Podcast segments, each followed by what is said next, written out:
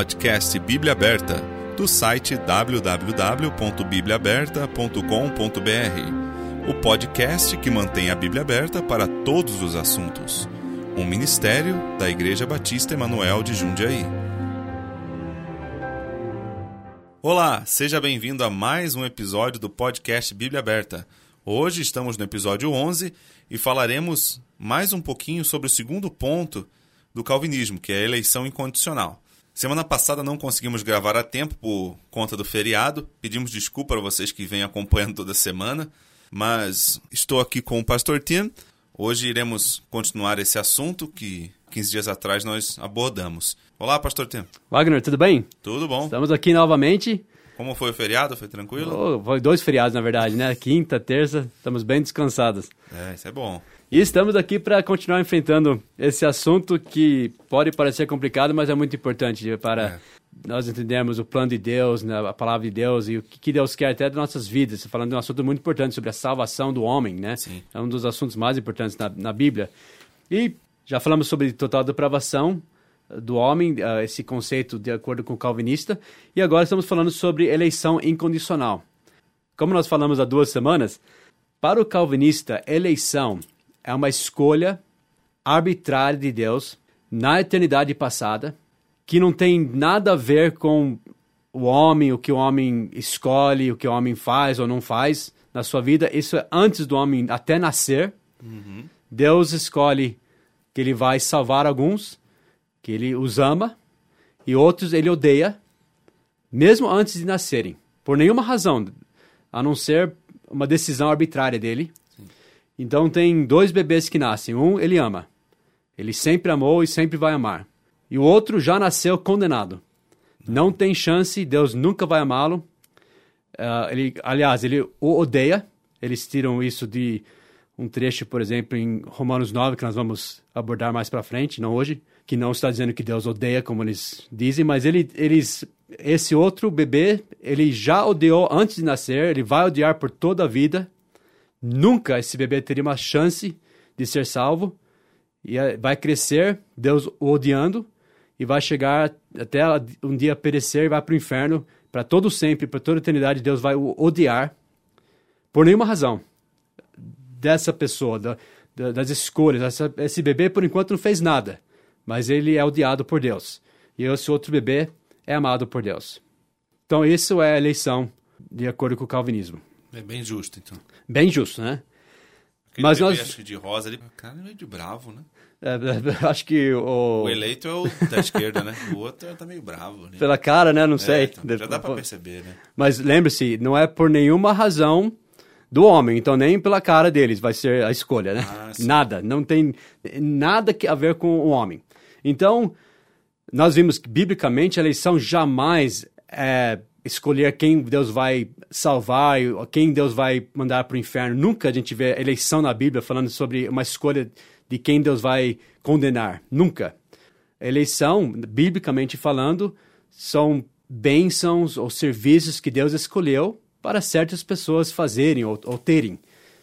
E quando nós falamos sobre a igreja, eleição tem a ver com o que Deus planejou, o que Deus tem para aqueles que são que pertencem a Ele.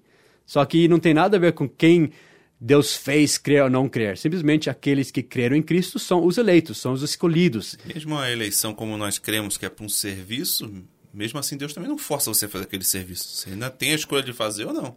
Exato. Apesar de você ter sido eleito para aquilo. Né? Como até nós vemos Israel era um povo eleito. E nem sempre eles cumpriam. Sim. Uh, Muitas vezes foram punidos até por conta disso. Exato. Várias vezes, né? E tem certas coisas que Deus vai garantir, nós falamos sobre isso também, certas bênçãos que ele promete que vai acontecer, e isso já está determinado, que ele vai, por exemplo, quem é salvo, quem é parte dos eleitos, já foi predestinado a ser conforme a imagem do seu filho um dia. Nós vamos um dia ser como Cristo. Então isso não tem nada a ver conosco, o que a gente faz ou não, a não ser que nós somos salvos, né? Nós cremos em Cristo e ele vai garantir isto. E é baseado na presciência dele. Algo que ele sabia de antemão. Ele sabia, ele sabe tudo, ele sabe, sabe quem vai crer ou não. Ele sabia isso, não que ele causou isso, jamais. O homem tem a livre escolha. Então, essa é eleição bíblica. Em nenhum lugar nós vemos na Bíblia Deus falando para alguém que eles não poderiam vir para ele. Ao contrário, veja o que Jesus disse em João 5, 39 e 40. Examinais as Escrituras, porque vós cuidais de ter nelas a vida eterna, e são elas que de mim testificam. E não quereis vir a mim para terdes vida. Nota, Jesus não disse, vocês não conseguem vir a mim. Ele estava dizendo para eles, eles estavam pedindo um sinal dele. Ele falou: Vejam nas Escrituras, as, as Escrituras testificam de mim. E vocês não querem vir a mim para terem vida. Em nenhum momento nós vemos aqui que eles não poderiam, não conseguiriam vir até ele se quisessem. Então não é Jesus que não queria, é eles que não queriam. Muitas vezes nós vemos o chamado de Deus para quem quiser, como um dos últimos versículos na Bíblia, em Apocalipse 22, 17, e o Espírito e a esposa dizem, vem. E quem ouve, diga, vem. E quem tem sede, venha. E quem quiser, tome de graça da água da vida. Muitas vezes a gente vê isso nas Escrituras. Todo o que quiser, vem ao Salvador. Todo aquele que invocar o nome do Senhor será salvo. Todo aquele que nele crê, não pereça, mas tenha vida eterna sei como que eles interpretam essa parte. Se bem que se eles já vem escrito milênio, já acha que não é milênio também, devem ler isso aí, achar é quem quiser, mas só se for eleito. E lembre-se, nós temos que ouvir as, as, palavras de Deus, interpretar as palavras de Deus de uma forma honesta, como nós interpretaríamos qualquer palavra de qualquer pessoa. Sim. Deus comunicou conosco através da sua palavra. Então, você ouve Deus dizendo: quem quiser, venha toma de graça da água da vida. Mas, no fundo, Deus sabe que ninguém pode ver a não ser que ele arbitrariamente o escolheu, o muda e o faça vir, sem... Uh, isso seria como meu, meu sogro diz, né? Quando ele vê algum filme, ele sempre fala, ele olha para aquilo e sabe que é só filme e diz, é tudo palhaçada. É tu... Seria isso, seria palhaçada. Deus dizendo, quem quiser, venha. Você quer, pode vir, mas, mas eles não vão vir se ele não o fizer vir. Como se Deus fosse um político, né? Tá fazendo uma política ali. Política para quem? Se ele é Deus, para quem que ele tem que fazer política? Ele estaria enganando? Faz quem sentido. que ele estaria enganando? Além do mais, seria uh, ele simplesmente escolher amar um e odiar outro por nenhuma razão. Arbitrariamente, isso não seria justo, seria acepção de pessoas. Nós já falamos sobre isso ah, também. Que Deus ia fazer isso se ele, ele pode, né? Se ele pudesse salvar todos, ele ia salvar todos. Ele já mandou Cristo para redimir as pessoas que creem em Cristo, né? A única ele poderia razão... mandar todos para o inferno se ele quisesse, mas ele já não quis, ele vai... A única coisa, a única razão porque ele não pode salvar todos é porque muitos não querem, eles não vêm a Cristo. A gente vai falar sobre isso. Mas ele quer o salvar. Ele, ele, nós conhecemos o versículo clássico na Bíblia, né? João 3,16. Porque Deus amou o mundo de tal maneira que deu o seu Filho unigênito para que todo aquele que nele crê não pereça, mas tenha vida eterna. Todo aquele que nele crê, todo qualquer pessoa. Todo aquele. Bom, isso que eles vão dizer, eles vão pegar um versículo desses, porque Deus amou o mundo, eles vão falar o mundo dos eleitos. Ah, sim. Né? Uh, mas não é isso que o trecho está dizendo. Eles já chegam para esse trecho com esse preconceito que não, uh, só os eleitos vão ser salvos. Então eles, eles veem um trecho desses claro. Aliás, Deus está falando com um homem que ainda nem era salvo, era o Nicodemos. Estava hum. dizendo para ele que ele precisava nascer de novo, quer dizer, não era nascido de novo, ele precisava crer para nascer de novo. E além do mais, até a ilustração que Jesus usou, lembra que Moisés levantou aquela serpente no deserto. Ele disse: Quem olhar para a serpente será curado. Tá, todo mundo foi picado em Israel e quem olhasse ia ser salvo. Era um convite aberto. Olhe para a serpente e será salvo. Então, até o contexto desse versículo aqui está falando para todos os homens. A cura para o pecado foi providenciado para todos, Sim. mas era para quem quiser. Todo aquele que nele crê não pereça, mas tenha a vida eterna. É, é uma afronta a Deus dizer que ele não quer salvar alguém. Quando tem trechos tão claros como esse, quando Jesus olhou para Jerusalém vendo que eles o rejeitaram vez após vez e eles iam ser destruídos. E já aí Jesus disse em Mateus 23, 37: Jerusalém, Jerusalém, que matas os profetas e apedrejas os que te são enviados. Quantas vezes quis eu juntar os teus filhos, como a galinha junta os seus pintos debaixo das asas, e tu não quiseste. Olha só, Jesus disse: Quantas vezes quis eu não pode ser mais claro que isso. Ele quis salvá-los, ele quis ajuntá-los ah, como uma galinha junto seus pintos debaixo das asas, mas eles não quiseram. Então, ninguém pode acusar Deus de não querer salvar alguém. É porque eles não eram eleitos, né? Por isso, né? Jesus queria, mas ele viu que eles não eram eleitos, é, então deixa quieto. Né? Tá vendo? É, é uma coisa. Uh, é uma afronta à palavra de Deus isso, dizer isto. É uma afronta ao caráter de Deus. Acho Cristo que... aqui uh, chorando por Jerusalém, falando: Eu quis te salvar, mas vocês não quiseram. Nós estamos por... praticamente há 11 episódios discutindo uma doutrina ridícula que não tem sentido nenhum, não consigo entender. Cada vez que a gente estuda mais isso, mais raiva dá. Porque como que alguém acredita nisso? Infelizmente, tem muitos que acreditam nisso, eu né? Eu pensava que deve ser porque ela é bem elaborada, não tem como. Mas você começa a estudar, nem é bem elaborada, é uma loucura. Eles vão jogar certos textos que nós estamos lidando, só que aqueles trechos você não pode interpretá-los a parte disso. Se você vê os, aqueles trechos simplesmente no contexto deles, né, e aceitar tudo que a Bíblia está dizendo em cada trecho, não tem uh, grandes problemas. É o básico da hermenêutica isso aí também, né? Exato. Se estudar um trecho separado do nada, você pode provar qualquer coisa ali. Exato. E além do mais, você tem que interpretar um trecho no contexto do próprio trecho e também sabendo que Deus diz né, na Bíblia, todos os assuntos, que Ele quer que todos se salvem, Ele quer. Então jamais se pode dizer, nesse trecho aqui, está dizendo que Deus não quer salvar todos. Não, Ele quer. Ele Sim. quis salvar uh, Jerusalém. Tem muitas coisas que Deus escolhe para o homem que ele decide para o homem. Mas uma coisa que Deus não faz, porque ele escolheu não fazer assim, ele é Deus, mas ele não faz decisões morais para o homem. Ele não força o homem a escolher o certo, a escolher o errado, a obedecer, a desobedecer, a amar, a odiar, a aceitar, a rejeitar. Isso Deus não pode mexer, porque ele criou o homem com livre escolha, como, como um agente moral responsável. Se Deus começar a fazer essas decisões morais para o homem, então não existe mais justiça. Uhum. Como nós falamos em outro episódio. Daí ele vai ser um Deus injusto, daí não tem mais responsabilidade. Uma vez que o homem não tem a capacidade de tomar decisões morais, o certo ou errado, então não existe mais responsabilidade. Como nós falamos né, num episódio, uma pessoa que não tem controle sobre suas capacidades mentais, ou um bebê, mesmo um pecador que não tem a capacidade de fazer escolhas, Deus não responsabiliza por isso. A gente vai falar disso em outro episódio. Como ele não responsabilizou os filhos do povo de Israel que saíram do Egito, eles entraram na terra porque eles eram muito pequenos para entender o que era certo e o que era errado. Então Deus não pode fazer escolhas morais pelas pessoas. Eles são agentes livres e responsáveis perante Deus. É, Deus quer que nós o adoremos em espírito e verdade, né? Não Sim. vai forçar a gente a adorá-lo. Como, ah. como tem o um exemplo também do livro de Jó, né? Que a gente estudou há pouco tempo atrás. Diabo, Exato. O diabo falava que Jó não iria gostar de Deus, só gostava por causa das coisas que ele dava. Pra Sim. Ele. Mas realmente Jó escolheu acreditar em Deus e amar a Deus, né? Exatamente Uma isso. escolha dele. É interessante que você mencionou isso, porque a acusação que Satanás fez contra Jó e em última análise, contra Deus. Ele estava dizendo que Jó só te ama, só te serve porque você faz ele fazer isso, ou você dá coisas para ele, você compra o amor dele. E, e, Deus falou: não.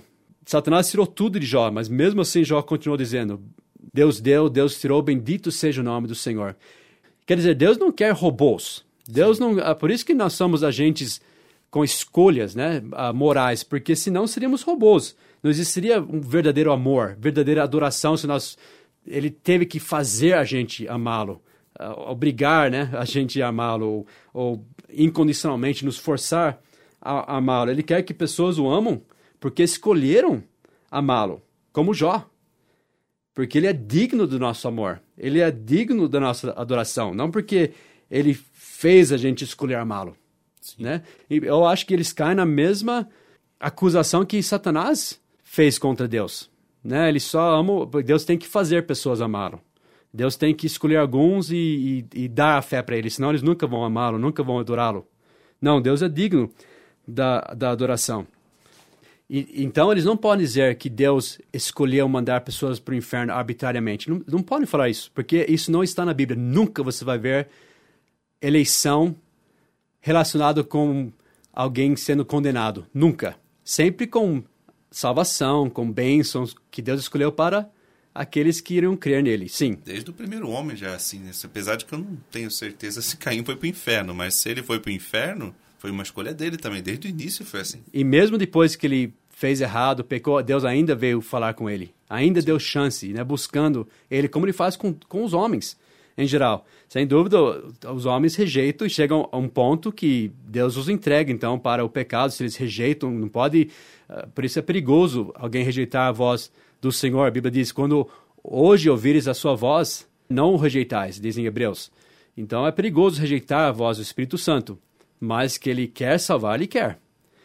E é mentira que Deus arbitrariamente odeia pessoas e não quer salvá-los. Ao contrário, nós vemos até, se você lembra da história do jovem rico que chegou até Jesus e nós sabemos o fim da história, ele foi embora triste, ele não seguiu a Cristo, mas a Bíblia diz que Jesus olhou para ele e o amou. O amou. E ele não foi salvo. Então não, não pode dizer que ele não amou esse homem, esse rapaz. Ele o amou. Você não, é algo que é uma afronta a, Deus, a, ao amor de Deus, a misericórdia dele. Ele, ele quer salvar os homens. E outra, isso acaba com o evangelismo. Imagina o pensamento de pessoas que pensam: olha, está determinado o número antes da fundação do, do mundo e nunca alguém vai ser salvo ou não, que Deus não escolheu que seja salvo ou não. Então, fala, não, eles ganham almas. Uh, eu tenho as minhas dúvidas. E mesmo se ganham almas, é apesar dessa doutrina, não por causa dessa doutrina. É, eu tenho minhas dúvidas, ou se eles estão ganhando almas de verdade, ou se eles são realmente calvinistas. Uma das duas dúvidas. Porque ou eles deixam está de... pregando, ele não está sendo tão calvinista assim, né? Eles falam, não, a gente faz para ser obediente a Deus, porque é assim que ele resolveu escolher os, os eleitos. Mas enquanto estão fazendo isso, eles têm que olhar para muitas pessoas e pregar o evangelho para eles, que a Bíblia diz pregar o evangelho a toda criatura, sabendo que muitos deles nem teriam chance de crer. Aliás, uh, eles falam, não, a gente faz por galardões. Depois, se pensar bem, nem por galardões, porque até isso está determinado, de acordo com a doutrina calvinista, por Deus. Tudo está uhum. determinado por ele. E não é bem assim. Uh, se você for um crente relaxado e, e não quiser fazer a sua parte, não orar, não falar de Cristo, não servir a Deus, você vai sofrer detrimento por causa disso.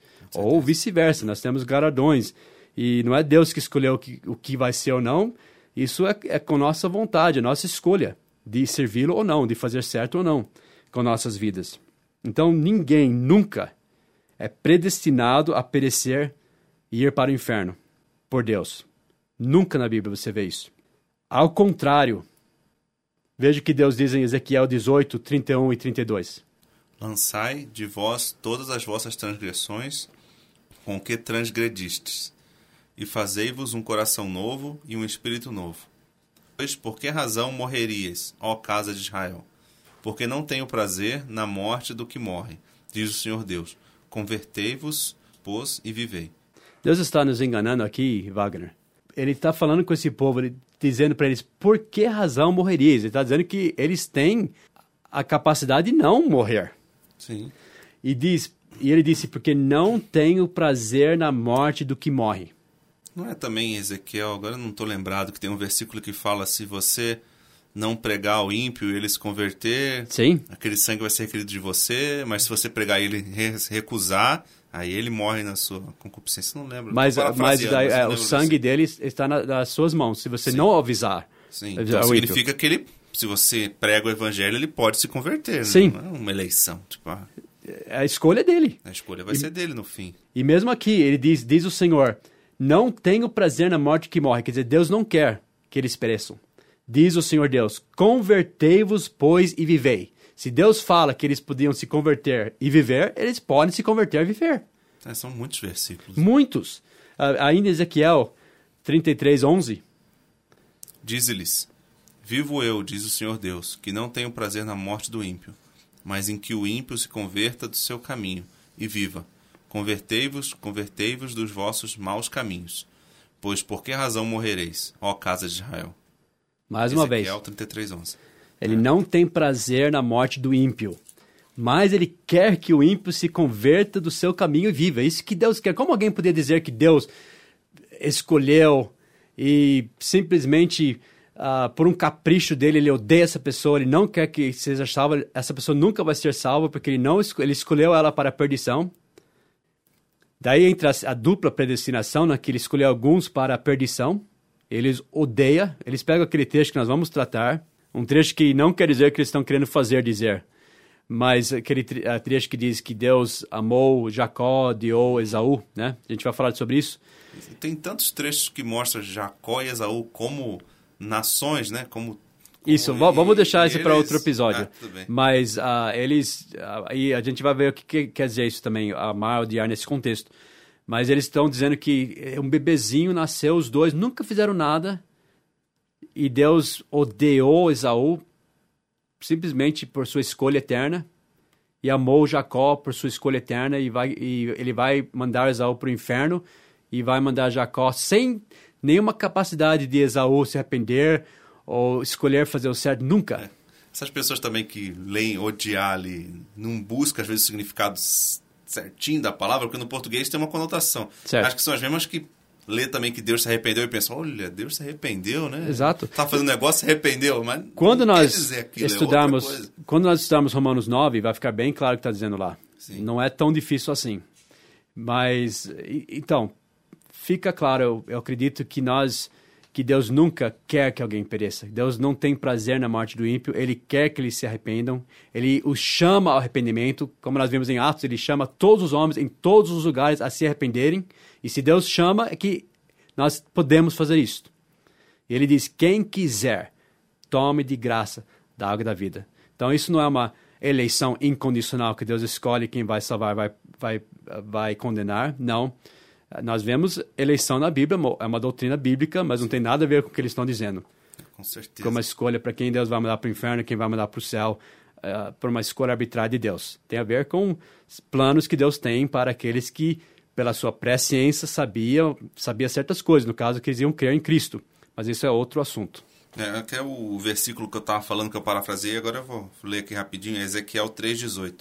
Fala assim: Quando eu disser ao ímpio, certamente morrerás, e tu não avisares, nem falares para avisar o ímpio acerca do seu mau caminho, para salvar a sua vida, aquele ímpio morrerá na sua iniquidade.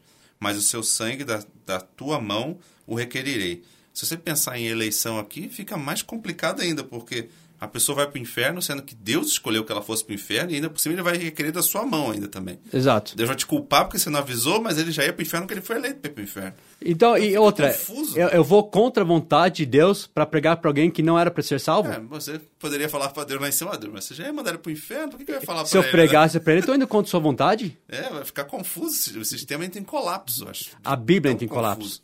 A Bíblia entra em colapso. Muito... Uh, se você tira essa escolha moral do homem, tudo é como meu sogro é. sempre diz, né? Vira uma palhaçada. Sim. E uh, vira um Deus falando, chamando o homem, quem quiser, mas quem quiser, quer dizer, quem quiser, entre aspas, que eu fiz é. querer. Não, imagina, né? Então, uh, não é tão, eu sempre falo, não é tão complicado assim. Vamos simplesmente aceitar a Bíblia no que ela está dizendo em cada trecho e, e, entender que sim, que o Espírito Santo quer que as pessoas salvem, entender que, que tem pessoas que rejeitam, entender também que o Espírito Santo tem vezes que ele cega pessoas, a gente vai falar disso também, não simplesmente porque ele escolheu cegar alguém arbitrariamente, tem razões por isso, e outra, se o homem fosse totalmente depravado, que jamais poderia crer, porque ele tem que cegá-los também. E veja que Deus disse em Salmo 81, 11 a 13, mas o meu povo não quis ouvir a minha voz. Israel não me quis. Não que Deus não quis salvá-los, eles que não quiseram. Portanto, eu os entreguei aos desejos dos seus corações e andaram nos seus próprios conselhos. Quer dizer, já que eles não queriam, Deus chamou muitas, muitas vezes, então falou: ok, agora vocês vão andar nos seus próprios caminhos. Daí Deus se lamenta: ó, oh, se o meu povo me tivesse ouvido. Não seria uma zombaria, Wagner, se Deus estivesse falando isso, se na verdade ele não os fez atender? Não faz sentido, né? Uh, é como se Deus falasse com ele mesmo, ah, eu queria, mas na verdade foi eu que decidi isso. Né? É. Mas ele não sabe. Que... Se, se eu quisesse nenhum, né? mesmo, eles teriam. Né? É. Oh, se o meu povo me tivesse ouvido, se Israel andasse nos meus caminhos. Eles poderiam andar nos caminhos dele. Eles não queriam. Por isso, sim, ele, ele os entregou aos desejos do seu coração, mas não antes de chamá-los muitas e muitas vezes. Sim. Enfim, a gente, vai, a gente vai falar mais sobre isso em outros, outros Só uma episódios. Um complementinho rápido. os versículos todos que a gente utiliza, a gente utiliza na versão ACF da Bíblia. Acho que a gente Sim. nunca mencionou, né? Que mais para frente a gente também vai falar sobre isso das versões da Bíblia, porque algumas pessoas até perguntam, né? Que versão que a gente está usando. Que é a melhor tradução é a melhor. do Textus Receptus no Mas português, né? existe né? uma melhor tradução e a mais correta, não é qualquer uma que você pode usar, não. Mais Sim. pra frente a gente vai falar sobre isso também, né? Nos episódios mais pra frente. Nós estamos qual, usando a, a espada e a mais afiada, né? É, isso aí. Bom, praticamente sobre o segundo ponto é isso, né? Sim. E aproveitando, recebemos um e-mail no, no dia 22 de novembro. Não vou citar o nome da pessoa aqui, né? Pra até ela não ficar embaraçada, não sei, né? Se ela queria ser mencionada, ela não falou nada no e-mail, né? Uhum. Mas o, o e-mail tem a ver exatamente com esse segundo ponto, né? E por isso nós vamos ler agora, né? E, e até já, já responder a essa pessoa sobre isso. E nesse e-mail ele diz o seguinte: pelos seus podcasts, vem ouvindo que o homem tem uma certa participação, pois é ele quem decide se quer aceitar ou não ao Evangelho. A pergunta é: se todo homem é pecador, por que existem alguns que dizem sim e outros que dizem não? Qual o fator que implica a uns dizerem sim? Bom, como poderíamos, né? Vamos tentar né, explicar para ele mais ou menos essa que tem a ver com esse segundo ponto, por isso que a gente até leu aqui. Né? Exato. E, e para responder essa pergunta, gostaria primeiro de lembrar a história do coxo que estava uh, do lado daquele do tanque de Bethesda. Você se lembra que Jesus chegou para aquele homem? Inclusive eu vi essa semana alguém me mostrou esse trecho e foi usado até por um calvinista para dizer que, olha, tá vendo? É totalmente Deus que escolhe alguém e salva aquela pessoa eh, arbitrariamente que aquela pessoa jamais podia fazer nada para se salvar. Então, deixa eu só ler esse trecho. Quando Jesus chegou para esse homem, e você lembra que uma vez por ano o anjo descia, mexia as águas, e o primeiro que chegava à água, entrava na água, era curado, mas esse homem nunca conseguiu chegar até lá. E Jesus chegou para ele, vendo ele deitado, sabendo que ele estava nesse estado há muito tempo, e disse-lhe: Estou em João 5, versículo 6. Queres ficar são? O enfermo respondeu-lhe: Senhor, não tenho homem algum que, quando a água é agitada, me ponha no tanque, mas enquanto eu vou, desce outro antes de mim. Jesus disse-lhe: Levanta-te, toma o teu leito e anda. Logo aquele homem ficou são e tomou o seu leito e andava. Agora, por que eu estou mencionando esse trecho? Jesus salvou esse homem completamente. Esse homem tem alguma razão da qual se gloriar? Não. Fala assim, oh, eu me salvei, né? Claro que não. Ele não podia fazer nada para se salvar. Cristo o curou. Estamos falando de uma cura física aqui, mas estamos fazendo uma analogia, né? Uh, ele teve alguma participação na salvação dele? De, da, na cura dele? Nenhuma. Não. Ele jamais poderia se, se curar, jamais poderia fazer algo para se curar. Jesus veio até ele, inclusive. Nós até falamos sobre o homem naturalmente nem busca Deus, mas Jesus veio buscar e salvar o que se havia perdido. Ele ofereceu ajuda e o curou. Mas, porém, veja que, mesmo assim, mesmo nessa cura de Jesus, houve uma escolha. Porque ele chegou para o homem e disse: Queres ficar são? Obviamente, o homem queria ficar são. Sim. Então, já que esse homem queria ficar são e, obviamente, a resposta dele seria sim, né? Jesus olhou para ele, você quer ficar são? Então, já que ele queria ficar são, ele ajudou, ele participou da salvação dele. Claro que não, ele não fez nada para se salvar. Cristo ofereceu, ele disse sim. Ele jamais poderia falar, não, eu participei. Então, essa pergunta, parte está errada. Nós nunca dizemos que o homem tem alguma participação na sua salvação a não ser aceitar. Que glória há em aceitar um presente. Se eu falo, Wagner, eu vou te dar mil reais. Né? Eu não tenho esse dinheiro para te dar, mas vamos supor, vamos uh, hipoteticamente falando, né? Sim. Eu tenho mil reais, eu vou te, vou te dar. Você fala, ah, muito obrigado. Daí você vai pela igreja falando assim, olha, eu quero dizer que eu participei desse presente que o pastor Tim me deu, porque eu falei sim, obrigado. É, é ridículo falar uma coisa dessa. Nós não temos nenhuma participação na nossa salvação. Só que nós podemos rejeitar. Sim. Né?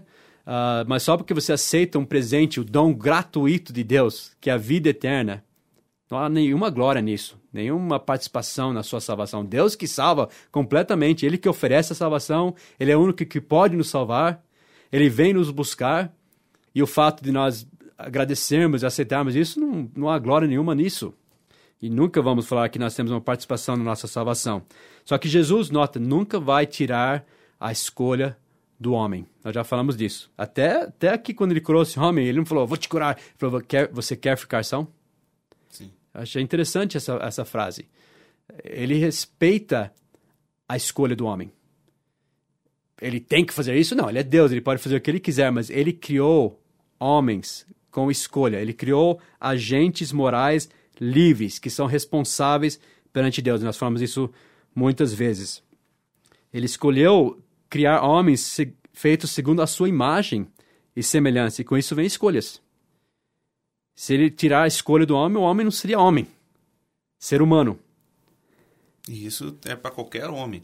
É claro que, tipo, no e-mail dele ele fala, né, que qual, qual fator que implica, né, em alguns dizerem sim ou não. Aí acho que aí entra um pouco da de tipo responsabilidades que talvez outras pessoas podem ter de influenciar na sua vida também, né? Se você não teve pais cristãos, é um pouco diferente de você ter pais cristãos, né? Tem muitos E fatores. Tem muitos fatores. Talvez a pessoa seja cobrada um dia por uma outra não ser salva. A gente não sabe como que Deus Bom, vai por isso que Deus vai julgar todos. Vai julgar E todos. ele vai julgar todos segundo as suas obras. Até nisso ele vai ser justo. E além, além do mais, nós sabemos até pela Bíblia que nem o inferno é igual para todos. Sim. Agora nós sabemos exatamente o que isso implica, mas tem aqueles trechos né, sobre os açoites, alguns mais, alguns menos. Quer dizer, Deus ele vai levar muita coisa em consideração, porque que ele é justo. Uma, um outro tema que a gente vai tratar mais pra frente também, que aí é a parte de testemunhos, aí entra a parte de você nem sabe se você pode estar escandalizando alguém, você não sabe Exato. se vai ser cobrado aqui, você sai bebendo que nem maluco. Não, o crente pode beber o que quiser, pode usar tatuagem, pode fazer o que quiser. Aí você está escandalizando um monte de gente que pode um dia aceitar Cristo. Jesus não disse, ai daqueles que escandalizarem um desses pequeninos que Sim. crê em mim. Que É possível fazer isso. E é uma coisa séria. Falou, melhor você colocar uma... Agora eu estou parafraseando, né? Uhum. Uma pedra de moinho no pescoço e pular no mar do que escandalizar, que vai ser muito duro para aquela pessoa no dia do juízo. Sim. Dizer, Deus é justo. Mas a- essa pergunta parte de um pressuposto calvinista, porque, mais uma vez, essa pessoa, eu acredito que está pensando que quando a Bíblia diz que o homem é depravado e pecador, que é, está dizendo que o homem não pode, não consegue crer, não consegue escolher o certo ou o errado. Se o homem fosse morto dessa forma, nós já falamos sobre morte espiritual, que não quer dizer incapacidade. Porque se fosse moralmente morto, assim o homem nem poderia desobedecer os mandamentos de Deus. Né? Que desobedecer também envolve uma escolha. Sim. Mas nós vimos na Bíblia que morte espiritual significa separação de Deus. Mas nós não vemos depravação do homem, a depravação do homem na Bíblia como que o homem não pode responder ao evangelho, não pode crer se ele for apresentado ao evangelho. Isso não. Então, ele está achando que a pessoa que é pecador não poderia crer, mas pode crer. Quer dizer, ele pode responder ao trabalho do Espírito Santo na vida dele, que está convencendo ele do pecado, a consciência dele também que Deus deu, a luz que ilumina todo homem que vem ao mundo, ele pode responder a isso. Então ele não é incapaz nesse sentido, nós já falamos sobre isso. Então, respondendo a pergunta dele, por que alguns rejeitam? O mistério é um mistério, mas o mistério está não em algum decreto eterno de Deus na eternidade passada que ele escolheu salvar alguns e, e condenar outros por seu bel prazer. Não. O mistério está no coração do próprio homem. Sim. Pergunta para aquela pessoa porque ele rejeitou a Cristo. Não é a culpa de Deus. Não é a culpa de. Cristo. Ele quer salvá-los. Ele disse: Jerusalém, eu quis, mas vós não quiseste.